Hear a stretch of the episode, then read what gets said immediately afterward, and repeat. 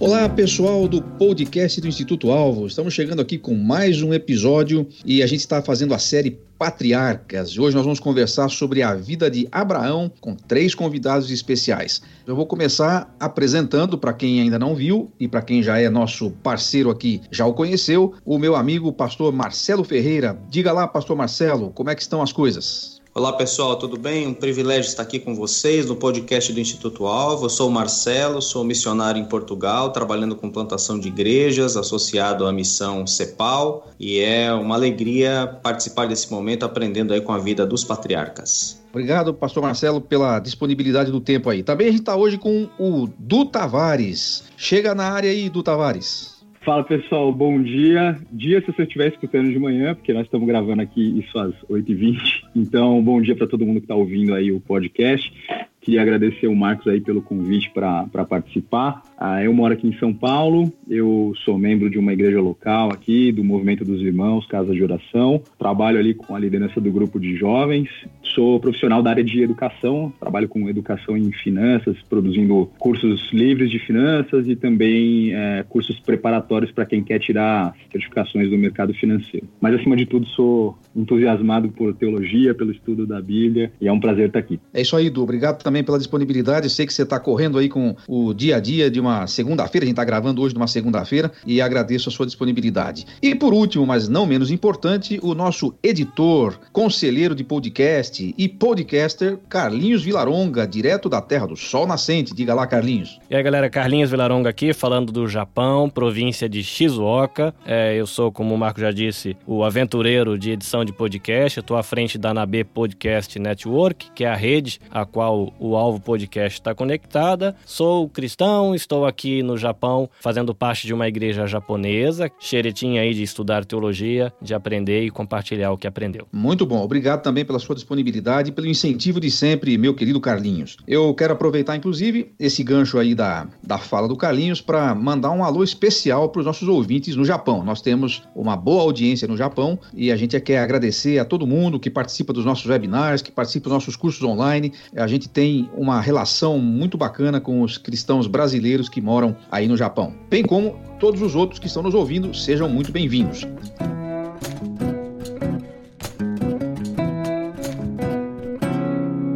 Instituto Alvo Podcast. A segunda conversa da nossa série Patriarcas é sobre Abraão. Abraão é aquele sujeito que todo mundo idealiza como o seu vovô. Pelo menos eu idealizo. Então eu acho que muito, muita gente faz a mesma coisa. Sabe aquele vô que você gostaria de ter, que senta e conta histórias? É assim que eu penso em Abraão. Mas ele é muito mais do que isso, porque ele é um personagem que nos ensina muito pelo seu relacionamento com Deus. Quando a gente falou de Jó, nós destacamos, obviamente, o fato de que o sofrimento, a perda e tudo aquilo que ele passou foi o instrumento que Deus utilizou para aproximá-lo de Jó e para se revelar a Jó. E o que a gente vai considerar com Abraão é que talvez não tenha sido o sofrimento como foi o de Jó, mas talvez tenha sido a espera. Você olha a linha do tempo da vida de Abraão, você vai perceber que longos períodos de espera entre um acontecimento e outro. Por exemplo, ele é chamado pela segunda vez lá em Arã e só vai receber o cumprimento da promessa que ele recebe ali, de ser pai de uma grande nação e tal, ele começa a receber esse cumprimento 25 anos depois, e o seu filho da promessa nasce quando ele tem 100 anos. E assim vai acontecendo. Então, o que eu quero começar discutindo aqui com os nossos amigos, como a gente pode lidar com a espera de um jeito maduro? Tem algum segredo para isso? Como é que vocês lidam com isso? Vamos começar aqui com o meu querido pastor Marcelo. Bom, eu não tenho essa resposta, Marcos. Infelizmente, para todos os ouvintes, não é? Nós estamos vivendo dias bastante complicados, nos forçam a um imediatismo completo em todas as coisas que nós realizamos é, a partir do próprio entretenimento. Tudo é muito rápido, nosso tempo para ler um texto na internet é curto, e enfim, eu acho que isso acaba influenciando a nossa maneira de encarar a vida e nós perdemos aquela perspectiva, talvez, do meio rural, né? Da plantação, jogar semente, esperar chuva,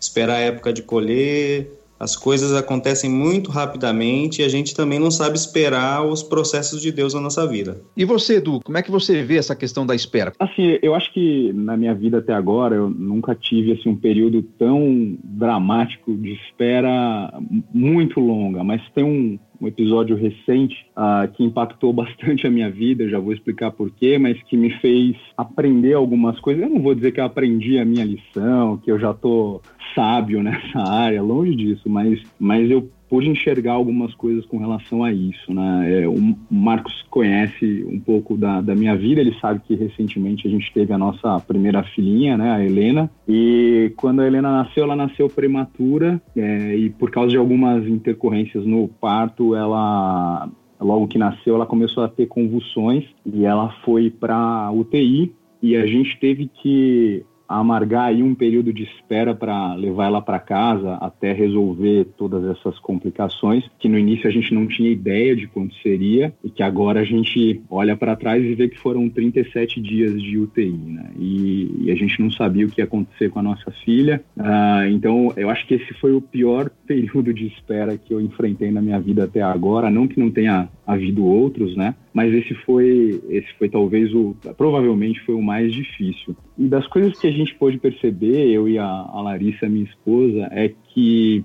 primeiro a a situação de esperar sem ter absolutamente nada que você possa fazer a respeito é, é, bem difícil. E a gente não tinha outra alternativa a não ser orar a Deus constantemente. A gente orava a Deus para que Ele desse forças para a gente é, e que a gente tivesse paciência para esperar essa situação se resolver. Não é uma condição que agrada a gente 100%, porque a gente queria ver a nossa filha bem e fora da, da UTI, mas, mas esse ato de, de, de, orar constantemente era o que a gente era, era tudo que a gente tinha para a gente não, não cair na não, não se entregar a uma ansiedade que fosse consumir a gente. Obviamente a gente não teve sucesso nisso todos os dias, mas mas uh, com certeza isso ajudou a gente a atravessar esse período. Uma outra coisa que a gente aprendeu é que a gente não é, não é benéfico a gente tentar é, abortar o processo no meio, né, e tentar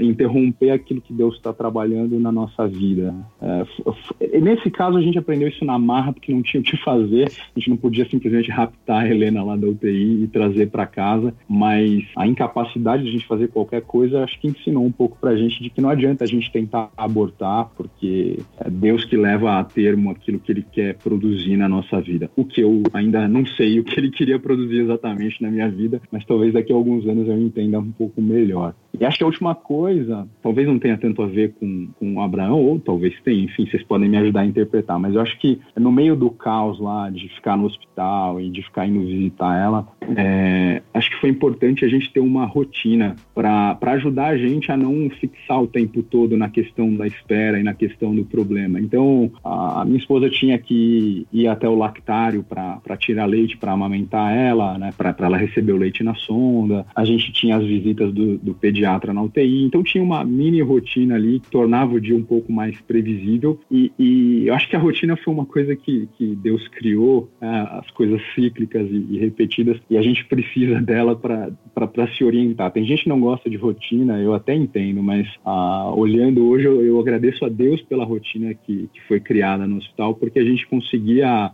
um pouco mais de previsibilidade e, e, ajudava a gente a ir levando a vida. Então é uma outra coisa, né? Enquanto você está esperando, você tem que ir levando a vida e fazendo o que dá para ser feito. Uh, eu acho que Deus quer que seja assim mesmo, tocando os afazeres. Abraão foi seguindo a vida também, deu as tropeçadas ali e a colar, mas acho que esses foram alguns aprendizados importantes aí para gente nessa questão de, de espera. Então, é legal que o Eduardo tenha compartilhado isso, porque ele está mostrando na prática, na experiência que ele viveu aí, né? No caso, Abraão esperou 25 anos para o filho nascer. O Eduardo e a Larissa esperaram alguns dias para a filha ir para casa, mas não posso dizer que era menos angustiante, porque quem é quem está esperando é que sabe o quanto isso é complicado, não é isso, Carlinhos? Olha, Marcos, eu, eu vou compartilhar uma coisa aqui que tem a ver com a minha experiência de viver aqui no Japão. Quando a gente chegou em 2003, era uma época que os brasileiros aqui eles tinham o hábito de ir às locadoras brasileiras, né? tinha as lojas de de import shop e eles traziam DVDs do Brasil e DVDs de show, de música, a gente ia até a, a loja para alugar. É, com o tempo, essas lojas deixaram de, de funcionar porque o pessoal começou a ter acesso a isso online. O Japão ele é um país pequeno é, comparado com o Brasil, então quando você fala de correios, de entregas é, expressas, tem muitos serviços que se você comprar até o final da tarde, no outro dia no almoço você já está recebendo na sua casa. Isso não traz uma solução para esse dilema da espera, mas eu percebi que para mim, pessoal pessoalmente, viver aqui no Japão é, talvez agrava a impaciência com a espera. É, o meu pequeno tem um filho de 4 anos, vai fazer 5 esse ano.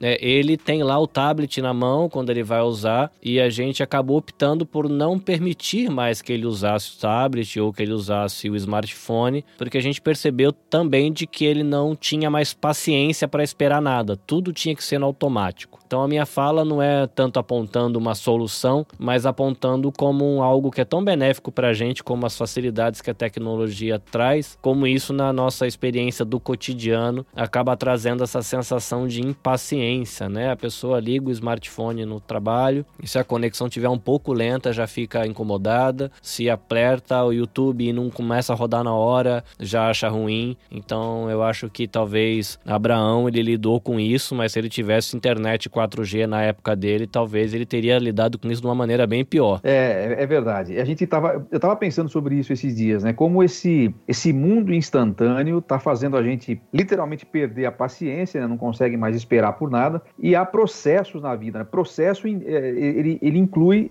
o fator tempo, né? Senão não é processo. As coisas levam tempo para, as coisas boas levam tempo para acontecer, mas não é fácil a gente lidar com isso. Eu pessoalmente sou o pior professor para falar de paciência e de espera. Eu sou agitado por natureza, mas parece que quanto mais você tenta abortar o processo, né? O Eduardo falou sobre isso, né? De você não, não é bom você tentar sair dessa desse processo. Toda vez que você tenta abortar, a impressão que eu tenho é que Deus faz você repetir de ano. Sabe aquela história? Você não passou ainda nessa, não entendeu esse, esse assunto ainda. Vai voltar, né? Lá para o começo do ano para ir de novo. E às vezes a vida acaba atrasando mais ainda ainda, porque a gente tenta acelerar as coisas, como aconteceu no caso de Agar, né, Marcelo? Sim, uh, era até esse o gancho que eu iria pegar, nós falamos sobre a espera de Abraão, é algo realmente impressionante, em torno de 25 anos, é, aguardar uma promessa, e o que o Novo Testamento fala a respeito dele são elogios de que ele creu, e na verdade o próprio texto de Gênesis, isso foi creditado como justiça, ali no texto do capítulo 15, e depois ah, nos outros capítulos que, em que Deus fala com ele, e essa fé é demonstrada, repetida até o sacrifício de Isaac. No entanto, é, ele também teve os seus deslizes e o desejo de é, acelerar o processo, dar uma ajudinha para Deus. Teve o seu momento de inquietação, de ansiedade, de dizer: Deus, será que é agora? Será que eu preciso fazer alguma coisa? E nós também passando, passamos por situações assim, né? Será que eu, eu preciso intervir e, e Deus precisa que eu ponha as minhas mãos nessa situação? Ou é hora apenas mesmo de crer e de esperar é, no que Deus falou? E eu acho que essa é uma, uma situação que nós estamos sempre passando na nossa vida, na nossa história, que é a questão de uma, é, de uma espera em fé versus a nossa ansiedade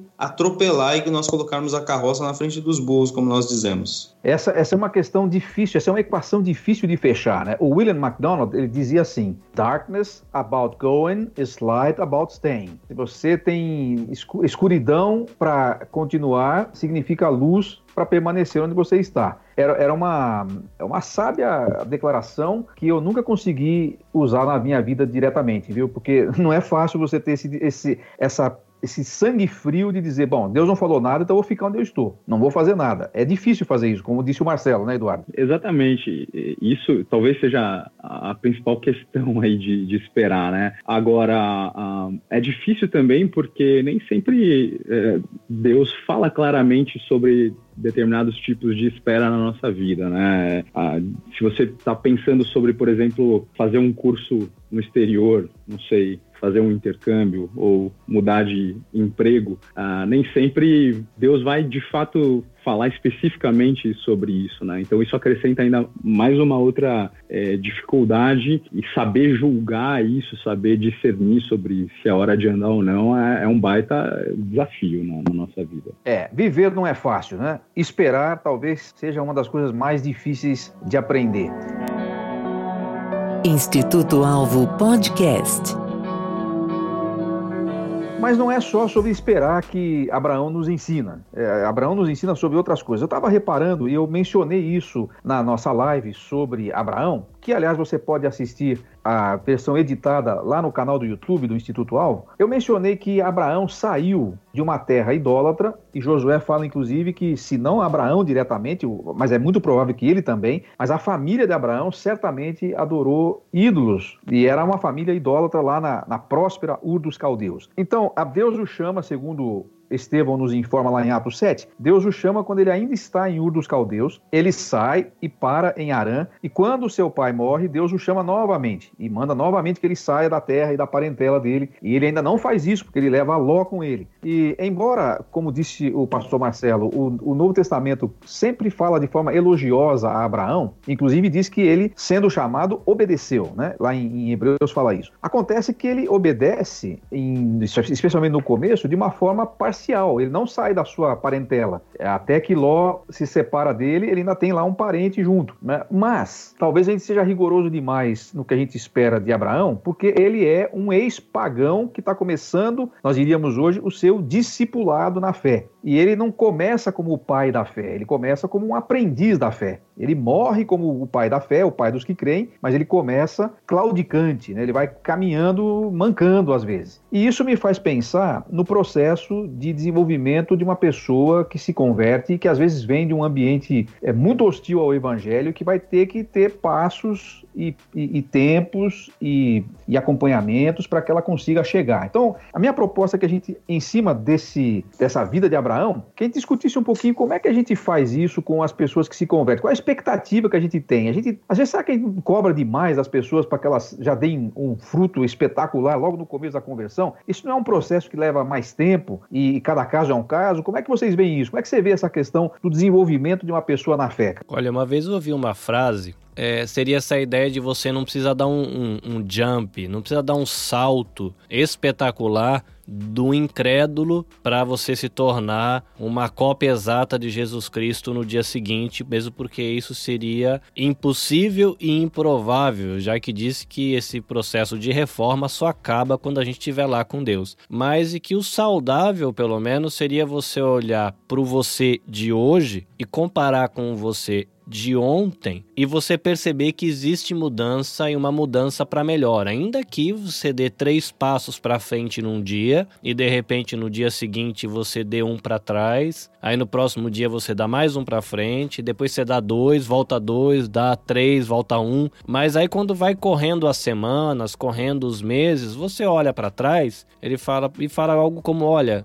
o meu eu de hoje, ele não é o Carlinhos de um mês, um ano, dois anos atrás. Eu percebo diferença. Carlinhos não tá pronto, o Carlinhos anda às vezes três para frente e volta dois, mas tá melhorando. É, e me pareceu uma ideia sábia, né? De uma maneira de você olhar um negócio respeitando essa palavra que você usou, né? Que é a palavra processo, né? De que existe um processo. Por exemplo, eu sou um cara que desde que eu me entendo por gente, eu estava envolvido num contexto de igreja evangélica, né? Então, para minha experiência pessoal, eu nunca tive problema com o uso de drogas, eu nunca tive problemas de andar com galera é, que a gente teve que os o meu meu pai, minha mãe me buscar na delegacia. Isso não fez parte da minha experiência. Mas o pecado destrói a vida de todo mundo, destrói a minha e destrói a dos outros, e tem pessoas que passam por isso. Aí eu fico imaginando o que é de se esperar de que uma pessoa que teve uma experiência muito intensa na área do pecado numa determinada área, o período de reforma daquilo deve demorar um pouco mais para a pessoa do que para mim. Mas por outro lado, se a minha área ou a minha esfera da vida, o pecado destruiu mais, de repente essa pessoa que foi um traficante, é, ele tem uma área da vida que ele vai ter muita facilidade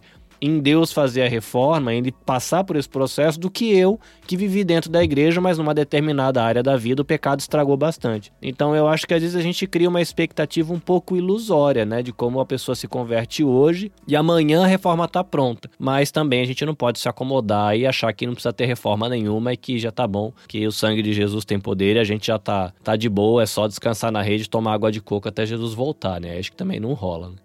Será que é nosso olhar para esse pessoal que vem de, de, uma situação como a de Abraão, né? Era um idólatra assim, inveterado, pelo menos a família dele, e tinha conceitos e valores diferentes. A gente, a gente não considera muito isso no Abraão, né? O Abraão, para nós, ele já aparece como o cara que é o, o, adorador de Jeová e não percebe que ele, de onde ele veio, né? É verdade. É a partir é, desta consideração do contexto de Abraão que a gente precisa encarar os próprios deslizes, a mentira a respeito da mulher, é, de a mulher dele ser apenas a irmã e no fato era meia-irmã. E nós precisamos né, chegar ao relato bíblico levando em conta o contexto de onde a pessoa vem, assim como hoje. Né? Quando tem alguém que se achega a Jesus, é, nós precisamos observar a história, é, a família, quais eram as crenças que estavam envolvidas, as dúvidas do coração. E isso, ao mesmo tempo, é muito bonito, porque além da, da própria história nos falar um pouco sobre a espera e talvez a, a paciência de Abraão, ainda que é, isso é um tanto contraditório, é interessante perceber aí sim a, a paciência de Deus no processo de forjar a vida dos seus filhos, dos seus servos. Deus é paciente, não é? E, e, Deus faz o processo acontecer. Então, o próprio apóstolo Paulo, nós vemos um exemplo disso, e ele fala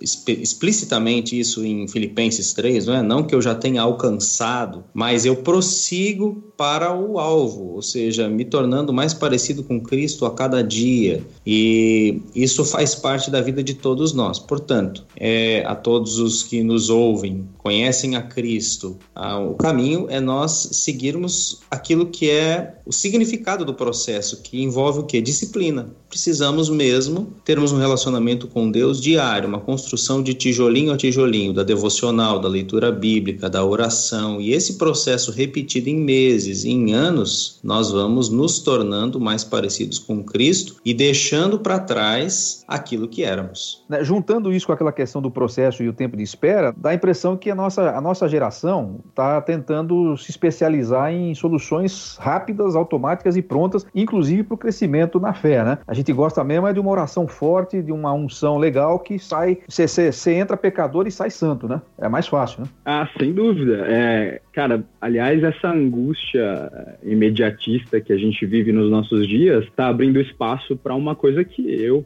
particularmente acho hedionda, assim, que é a tal da teologia do coach, né? A gente uh, tem testemunhado aí pastores que, uh, inclusive, são muito jovens, eu não sei se esse é o maior problema deles, mas que tem uma, uma má teologia por justamente querer oferecer respostas de, de, de uma construção de vida bem imediatista e que acaba dependendo muito mais de você e, e do seu, sei lá, pensamento positivo, se é que eu posso colocar dessa forma, e da sua, do seu mindset, para usar um termo que está em, em, voga, né, uh, do que de Deus. Então, você acaba ouvindo aí umas barbaridades teológicas que eu acho que tem a ver um pouco com tentar achar um tipo de resposta para essa ansiedade imediatista que, que a gente vive. Qual seria a solução bíblica para acompanhar esse, esse pessoal que precisa, como todos nós, de tempo e de acompanhamento? Eu acho que convidar a pessoa a refletir um pouquinho nesse processo da caminhada de Jesus com os discípulos dele pode dar um norte bíblico para a gente perceber de que a coisa não funciona à base de internet 4G. Por exemplo, um desafio que a gente tem aqui no Japão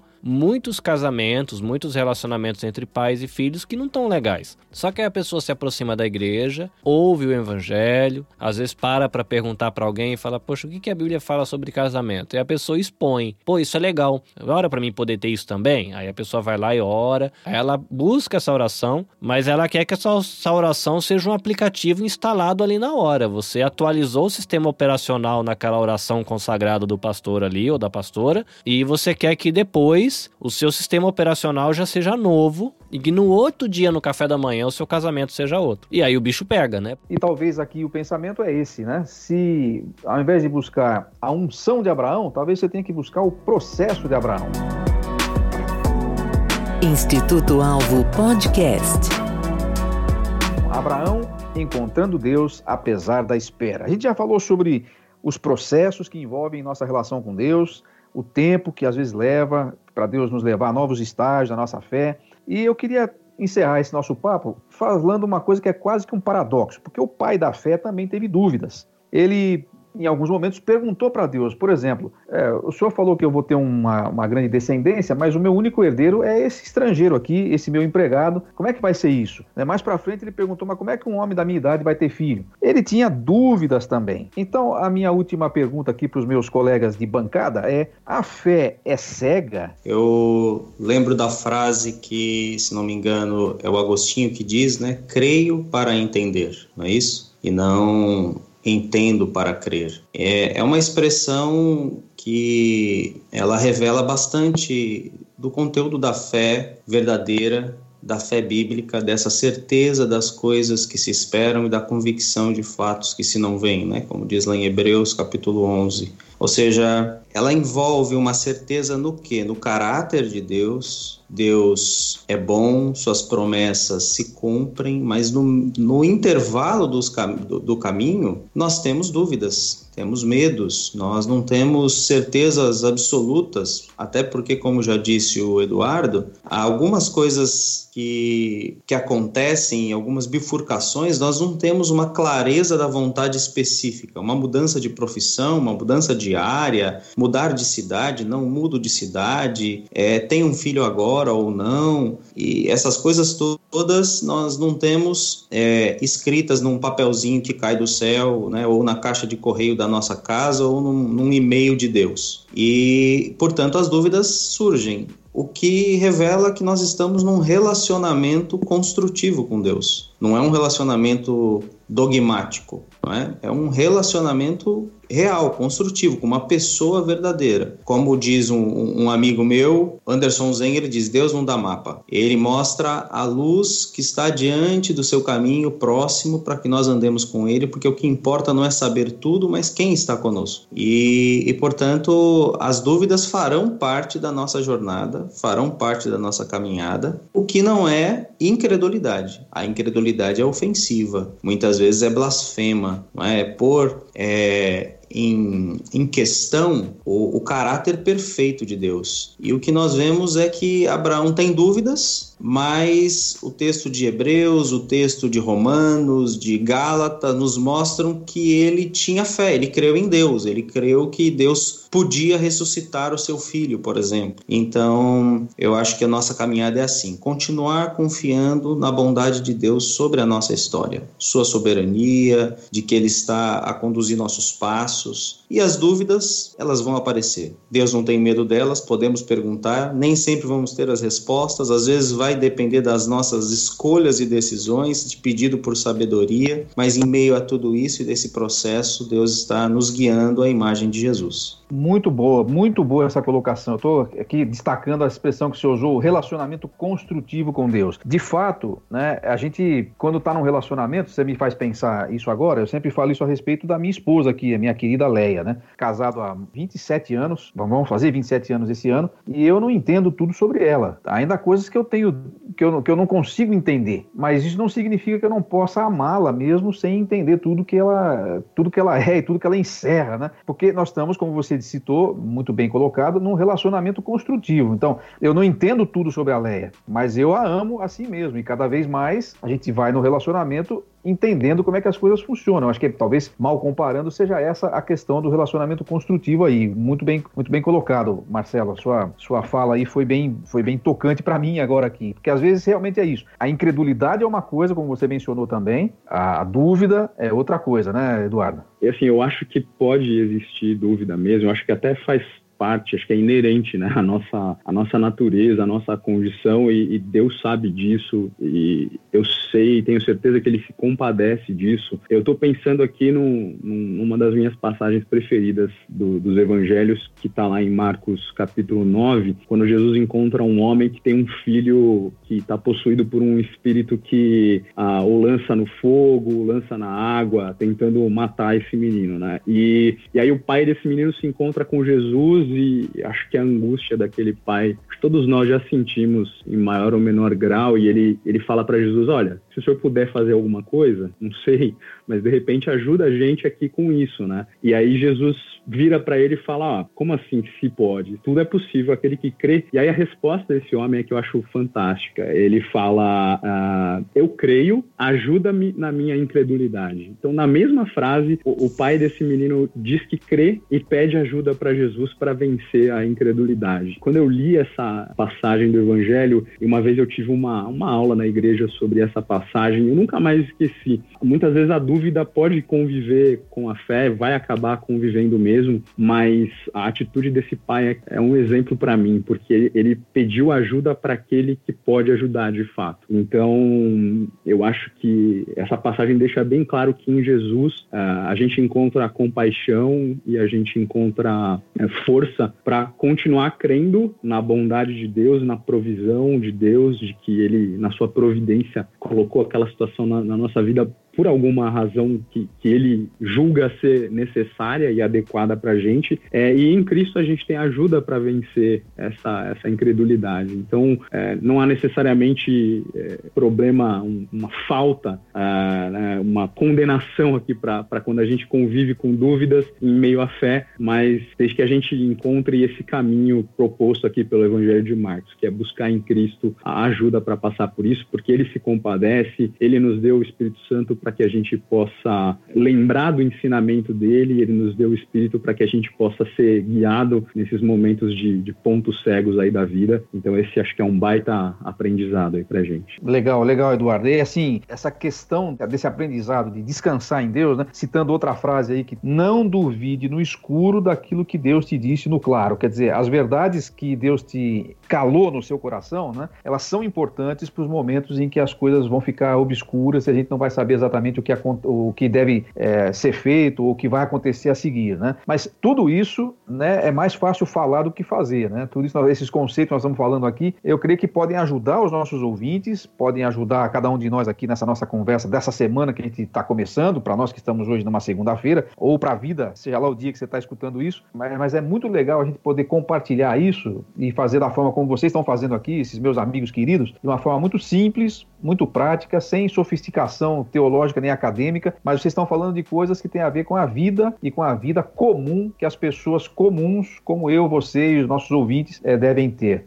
Eu estou pensando aqui numa frase que eu não tenho certeza se você já usou ela hoje, que é a questão de que a fé é, é um salto no escuro. Eu ouvi uma vez uma reflexão falando sobre isso, eu achei legal. A ideia de que a fé, ela pode ser um salto no escuro, mas é como se fosse um salto de um filho para o braço de um pai. É, o filho ele pula e é gostoso quando você vai pular de um lugar meio alto para o braço do pai, dá aquele calafrio na barriga, porque você tem medo da sensação da queda, você tem aquela adrenalina do salto e sempre passa na cabeça e se o pai não pegar depois. Mas o filho ainda ele salta ele salta, mas não é porque ele é estúpido, vamos colocar assim. Ele não salta porque é uma atitude de, de, de irracionalidade. Ele salta na confiança de que o pai vai pegar ele do outro lado uma frase que me veio agora enquanto eu tô falando, eu tinha pensado isso durante o dia. Quando a gente pula, né, e se Deus tá na frente, ele fala: "Vem, pode soltar que aqui eu seguro", e você pula do outro lado da mesa. Deus não tem obrigação de te pegar do outro lado da mesa. Se ele te tá de um lado da mesa e falou: "Pula para cá que aqui eu dou conta", não adianta você pular pro outro lado e depois ficar magoado com Deus porque Deus não te segurou, né? E hoje tem muito, acho que também é um outro lado é esse, né? Às vezes esse salto no escuro tem que pensar onde de que lado que a voz de Deus, né? E uma vez que você discernir, você falou aí, né, de aquilo que Deus te diz no claro, né? É, creia quando tiver escuro, né? Então se a luz está acesa, Deus mostra, tô desse lado da mesa, tá? Pula para cá. Aqui eu dou conta. E aí na hora que apaga a luz, a gente vira a costa para Deus e pula pro outro lado, aí quando a gente se esborracha do lado de lá, também não dá para ficar magoado com Deus e achar que a igreja é ruim, que Bíblia não presta e que vida de crente é uma perda de tempo, né? A gente tem que são coisas pra gente pensar também. Né? Muito bem, meus amigos. O papo tá muito muito bom e eu tenho certeza de que a gente poderia ficar aqui muito mais tempo falando, mas hoje nós falamos sobre Abraão e como ele encontrou Deus apesar da espera. Você percebe que todo mundo aqui permeou pelo assunto de relacionamento, de andar com, de estar em comunhão com. Deus não é uma coisa que a gente discute, Deus é uma pessoa com quem a gente se relaciona. E isso fica muito legal no papo que esses meus amigos queridos aqui, de quem agora eu me despeço, já agradecendo pela disponibilidade mais uma vez. Obrigado, pastor Marcelo, pela presença. Suas considerações finais. Ok, muito obrigado pela oportunidade de participar com vocês. Quero apenas destacar para os nossos ouvintes, e isso é para minha vida também, a lembrança de que Deus olha a nossa vida, às vezes em tempos e intervalos muito maiores do que nós contamos no nosso calendário. É, são intervalos de 5, de 10, de 25 anos que contam a nossa história na perspectiva de Deus. Então, não tenha pressa, Ele está fazendo o que é necessário na sua vida. Deus o abençoe. Eduardo, muito obrigado pela sua presença aqui. Eu sei que você está é, sacrificando alguma coisa aí para estar com a gente. Muito obrigado. Marcos, foi um prazer. Gostei da prosa aqui com vocês. Um abraço para todo mundo e é, queria deixar aí uma lembrança de algo que o Marcelo colocou, que para mim foi, foi bem importante, que é a questão de, de, de ter disciplinas, é, de ter disciplina e, e, praticar as disciplinas espirituais na vida, né? Porque acho que a nossa capacidade de espera está diretamente relacionada com esse com o processo de, de santificação e esse processo não vem sem a leitura devocional, não vem sem oração, não vem sem comunhão com os irmãos na igreja e, e a prática contínua disso vai aumentando as nossas afeições por Deus e isso vai aumentando a nossa persistência, a nossa perseverança na espera. Então, se tem uma coisa para ficar aí desse papo, acho que é o incentivo dessa prática. Agradeço aí ao, ao Marcelo por ter colocado isso e Marcos, obrigado pelo convite, um abraço para todo mundo. Valeu, Du. Carlinhos, obrigado, obrigado pela, pela paciência e pela dedicação com que nos ajuda a montar esse podcast. Suas considerações finais. Quero terminar com um elogio, né? Eu estou feliz de ver que o Instituto Alvo está criando DNA de Instituto Alvo Podcast, do jeitão do Marcos Soares de prosear e de chamar para conversa. Então, fico os meus parabéns aqui registrados, né? A gente passou pela etapa do piloto, né? Dos primeiros episódios do Alvo Podcast. É muito gostoso perceber que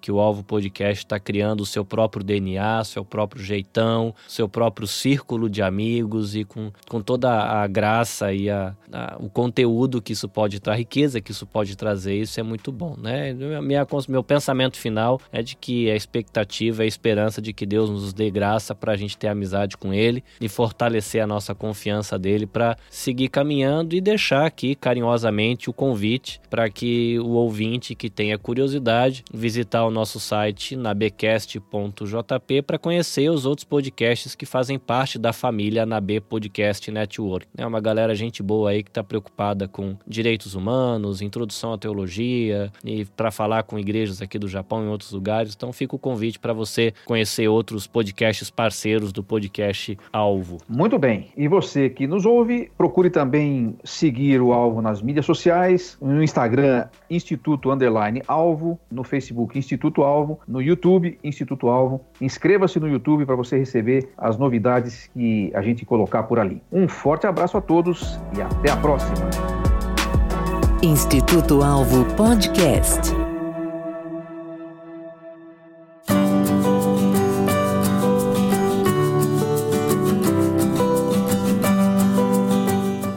Quero apresentar a você o nosso programa de estudos bíblicos do Instituto Alvo.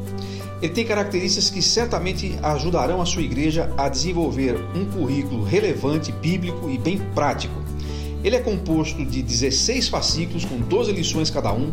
As aulas são pré-montadas e você vai encontrar aqui uma visão geral da Bíblia inteira. Os estudos são livro por livro, em ordem cronológica. Você vai levar sua igreja e seus professores a um novo patamar de conhecimento bíblico. Você pode adquirir nosso programa no formato do kit, com 16 fascículos, e também pode ir comprando revista por revista conforme você aplica na sua igreja. E agora também você pode adquirir os planos anuais. Os planos anuais incluem, além das quatro primeiras revistas do programa de estudos bíblicos, um material para evangelismo, como resolver seu maior problema, para discipulado, fazendo discípulos, e para grupos pequenos ou grupos de estudo, chamado Bíblia Simples. Você recebe 25 revistas de cada um Além disso, você terá acesso e sua equipe de professores a treinamentos online, orientações pedagógicas, orientações sobre formatação de aula, sobre uso do material, sobre conteúdo. Dependendo do plano que você adquirir, você vai tendo mais opções de treinamento. Então eu convido você a conhecer o nosso material e a falar conosco antes de tomar qualquer decisão a respeito do material e do currículo de ensino para a sua igreja. Entre em contato com a gente, nós teremos uma boa opção para você aplicar na sua igreja.